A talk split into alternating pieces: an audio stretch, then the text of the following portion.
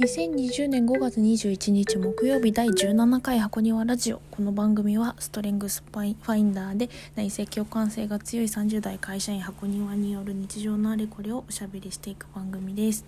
こんばんは箱庭です。ついに美容院に行きまして金髪にはしなかったんだけどカラーで一番明るい色にしてもらいました。ちょっとねなんかブリーチがやっぱちょっと怖かったからブリーチはせずに普通のあのカラー剤で明るくなるところまで軽くしてもらった。なんかあれだね気分が変わっていいですね。であのー、ちょっとね眉毛の色も調整しないと眉毛の色と髪が合わなくなってきつつあるので眉マスカラをゲットしたいと思います。んで今日ねあの映画を1本見たんですけどネットフリックスで結構話題だったので「ハーフ・オブ・イット」をようやく見ました。あのー、なんかこう何ですかあの田舎で地元があってそれで公立高校ででなんかこう思春期のなんか恋愛模様っていうか進路とかが織り交ざったなんかとてもね私もすごくこう共感する あのなんか地元が窮屈い感じとかね なんかああいうのがよかよかったしまああのお話もね最後ちょっと涙が止められずに泣いてしまいましたがあのそれぞれの主人公主人公を囲む人たちの一人一人の描写も丁寧だったのでなんかすごくねこういろいろいい映画でしたのでおすすめします。それでその「ハーフ・オブ・イット」のさ主人公が中国人の女の子でさ、まあ、高校3年生ぐらいだと思うんだけど。でまああの、まあ、進路とかに悩んだりね。その子はめちゃくちゃ頭がいいんだよね。頭いいし勉強頑張ってる子で。でその子がさもうでもその地元の人とかってさ全然こう自分と相入れない人間のように思えるんだよね。何て言うのかななんかうん。それであの誰と誰も私のことは理解してなしないしあの私も深く関わるのも嫌だみたいな感じで誰とも関わってなかったんだけどその子があの廊下でさ誰かとバンってぶつかって自分が持ってた本わーってばらまいちゃったんだよねそこの廊下にね。そしたらあの学園のマドンナ的美女がね何の気なきしにスーッて駆け寄ってそれ一緒に拾ってくれてそれでその散らばった本の中にあの「日の名残」っていう小説の本が入っててでそのマドンナがさ「ああ日の名残じゃない」みたいな風にしてその日の名残に気づいてくれてさで日の名残なんてあの全員が全員読むような本じゃないからさあの興味ある人しか読まない本だからその中国人のね女の子は「え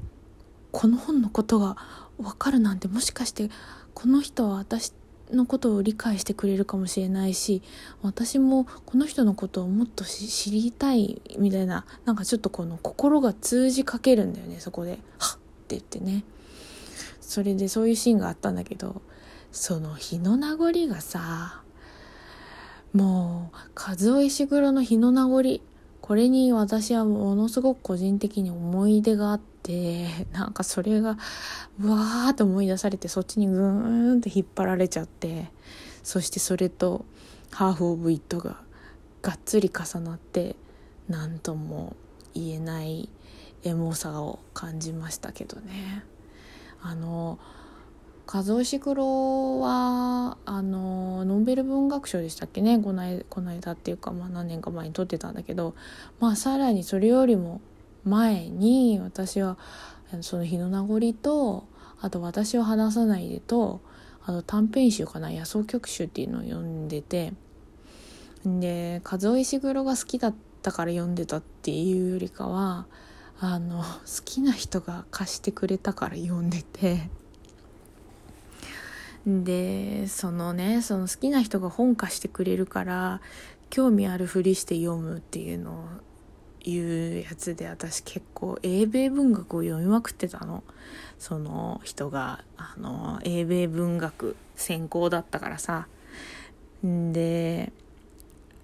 私はあの演劇家だったからあのアメリカ演劇とかはね、まあ、読むっていうかあれなんだけど範疇なんだけど文学までは全いかあの何て言うの範疇じゃないからまあでもさそれで貸してくれるから読むわけよ。んであれよあのさ「グレート・ギャッツビー」とか「あのキャッチャー・イン・ザ・ライ」とかさから始まってであのポール・オースターとかケイト・ショパンとかマラマットとかレーモンド・カーバーとかなんかあの辺をねすごい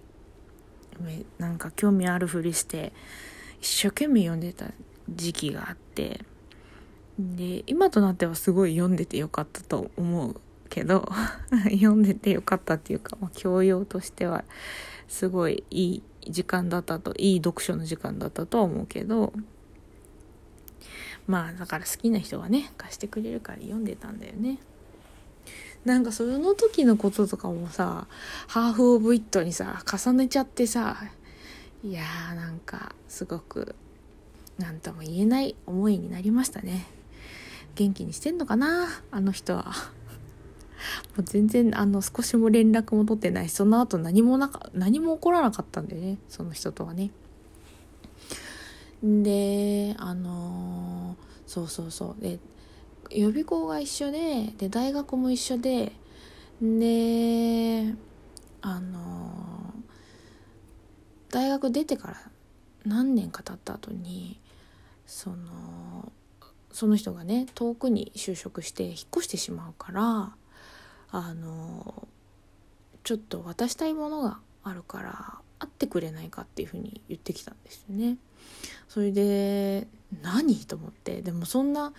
もう卒業してから何年も経ってるから何年も経ってるしもうなんか好きっていう気持ちもそんなになくなっててどうしたの？っていうような気分でその人と会ったんだけど。そうよ。あの神保町のさサボールでさ待ち合わせてさエモい。やば。それであの向こうがね「あのじゃあ」って言ってなんかカバンをゴソゴソしちゃってさ本出してくんのよ。それでさあー懐かしいな。本出してくるよねと思ってそれ見てて。これをあの箱庭ちゃんにあげるって言ってあの最後にまた本くれたのよそれがあの私があのその頃は小劇場の俳優をねしてたからその俳優をしてるね箱庭ちゃんにぴったりいい本をあげるって言ってあの世阿弥の風刺家電をねその人はくれたんですね。であのあのお能の能楽のあのもう開祖と言ってもいいような、まあ、世阿弥という能楽を確立した人が人前でそのパフォーマンスをするにあたっての心得みたいなのを書いてんだけどね風刺家電っていうのは。で今読んでもすごい面白いその本。でまあでもさ私もね演劇家だったからそもうあの風刺家電購読とかあんのよだからもうめちゃくちゃ読んでるし何回も読んでるんだけどでもなんか気使っちゃうんだよね。それで「あありがとう」とか言ってもう持ってるしと思いつつなんか受け取ってなんか話したのかな。なんかその風刺家電のをもらったのが最後だったかな。なんでまあ元気なのかね。私と同い年だのはずなんだけど風刺家電あるかな。えー、風刺家電？あった。やば。この風刺家電文庫の。懐かしい。